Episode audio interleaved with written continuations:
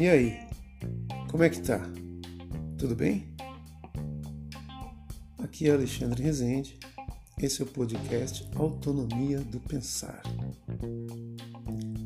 Este é o episódio número 2 e eu convido você para que a gente pense, repense sobre mais um tema polêmico. Tá bom? Vamos embora!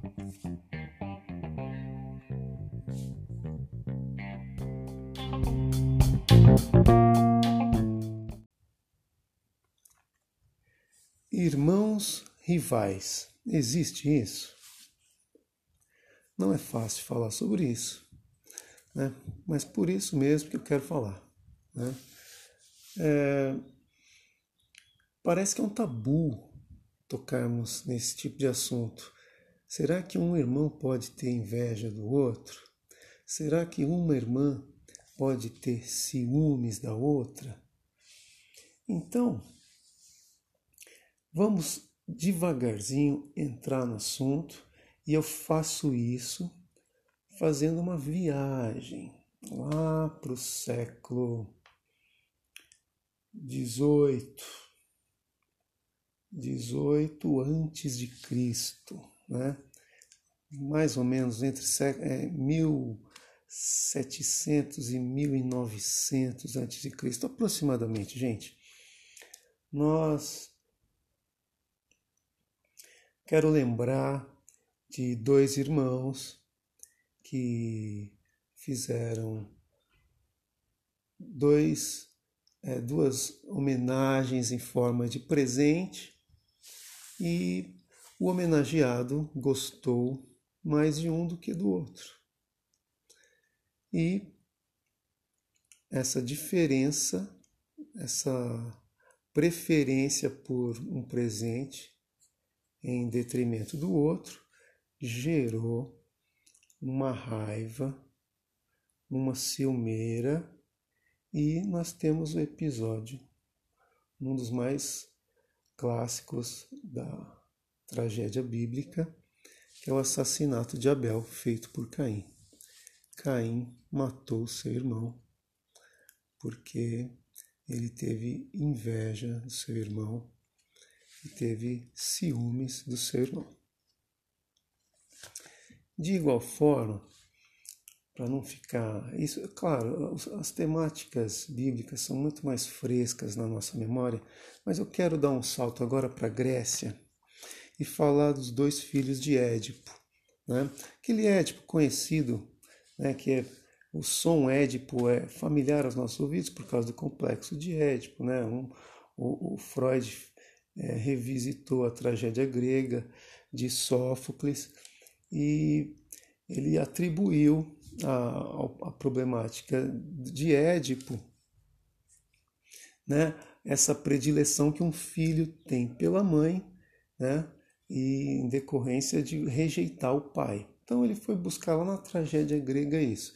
Mas não é nessa parte que eu quero chamar a atenção, mas sim sobre os filhos né, de Édipo, que é Etéocles e Polínice foram os dois filhos homens de Édipo que ficaram pra, por herdar o seu reino e nessa disputa eles travam uma batalha sangrenta e os dois se matam, né? São irmãos e que nenhum fez aquela reconsideração, ah, tá bom, vai, eu deixo o trono para você, mas eu não vou matar você, porque você, meu irmão, não, eu vou te matar para ficar com o trono e de igual forma o outro também fez a mesma coisa. Então, o porquê que eu trouxe a tragédia bíblica e a tragédia grega para a gente pensar sobre essa temática de irmãos rivais. Existe isso? Essa rivalidade existe? Essas rivalidades elas atravessaram os séculos e chegaram até nós? Será que a gente pode subestimar essa característica antropológica de ter uma invejinha aqui do irmão, ter uma invejinha ali da irmã? Será, gente? Será que isso não é, é nato, é natureza, é praticamente fisiologia. queria pensar isso com vocês, né? Porque é, você passar uma vida desenvolvendo isso por um irmão, ou um irmão desenvolvendo isso por você, pelo simples tabu de que não existe, eu nem vou tratar, nem quero falar sobre o assunto, eu acho que é uma bobagem. É uma bobagem. Né? Por quê? Ah, lá na tragédia bíblica, se você continua a história do Gênesis, você vai ver que é, Jacó passou a perna no irmão, né? no Esaú.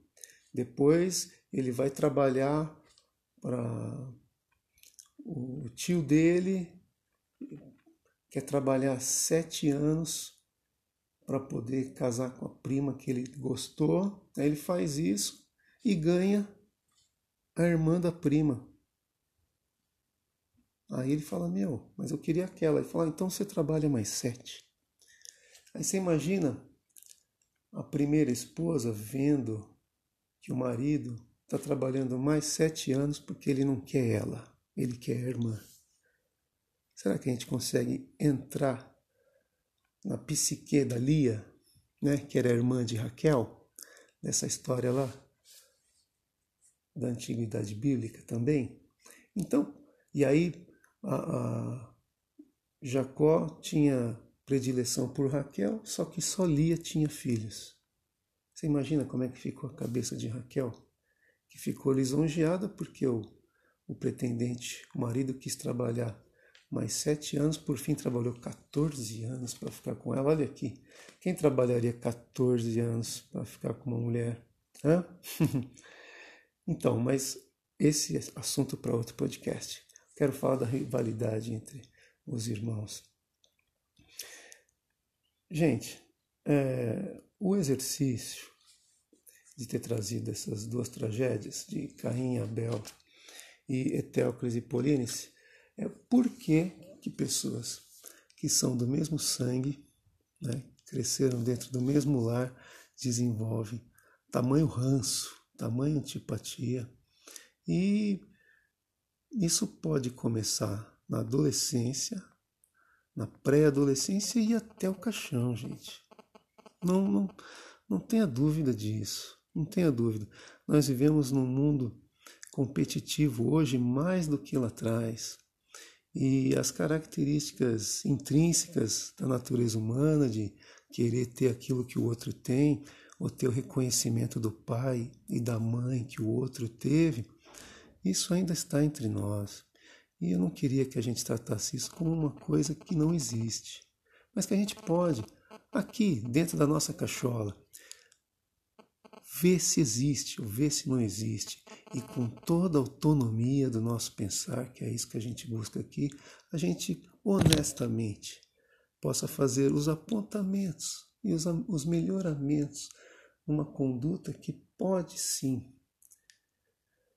refazer conexões que se perderam por circunstâncias que fugiram ao nosso controle.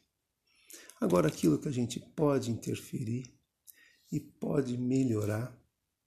Acho que a gente podia fazer isso num exercício mental único, cada um na sua cabeça, pensando nos seus irmãos, nas suas irmãs, e fazer isso sem peso, como um exercício de melhoramento da vida.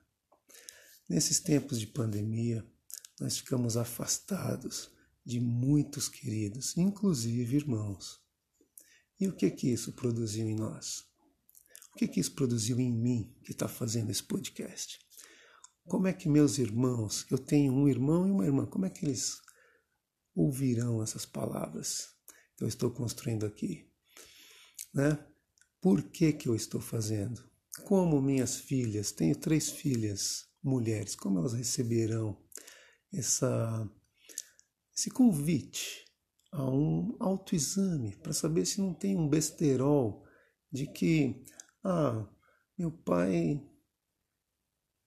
comprou duas escovas e nós somos em três, e aí ele deu a primeira escova para uma, a segunda escova para outra e eu fiquei por último. Por que será que ele gosta menos de mim? Gente, tem coisa que é verdade. Os pais muitas, muitas vezes são os responsáveis por essas feridas que são abertas. Mas a gente cresce e a gente tem o um intelecto. A gente tem que ter a capacidade de enxergar isso e não ficar com esse problema de estimação a longos e longos e longos anos como um acompanhante da gente. Olha, eu quero fechar a nossa reflexão da seguinte maneira: nos conectando à tragédia bíblica e nos conectando à tragédia grega. Escuta comigo aqui. Qual é o animal que tem quatro patas de manhã, duas ao meio-dia e três à noite? Pensa comigo, quem é? Eu já te dou a resposta. O homem, que, quando criança, caminha sobre os quatro membros, quando adulto, sobre dois, e quando velho, apoiado numa bengala. Gente, isso aqui está descrito na tragédia grega de Sófocles. Olha só. O homem continua o mesmo. Então, características da psique humana talvez continuem também. Só que os marcos civilizatórios nos fizeram melhorar a nossa análise e poder sozinho ver, pô, aconteceu isso, eu vou ter uma atitude na direção para resolver. E é isso, gente. Eu não estou aqui para dar conselhos, nem dicas, nem ditar regras. Eu continuo na minha teimosia de que a gente tem autonomia do pensar. Né? Nenhum mamífero tem essa capacidade a não ser nós. Abraço.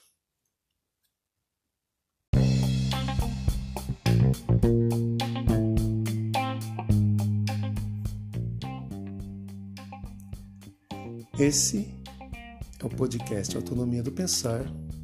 Eu sou Alexandre Rezende. Muito obrigado pela sua paciência. Até mais.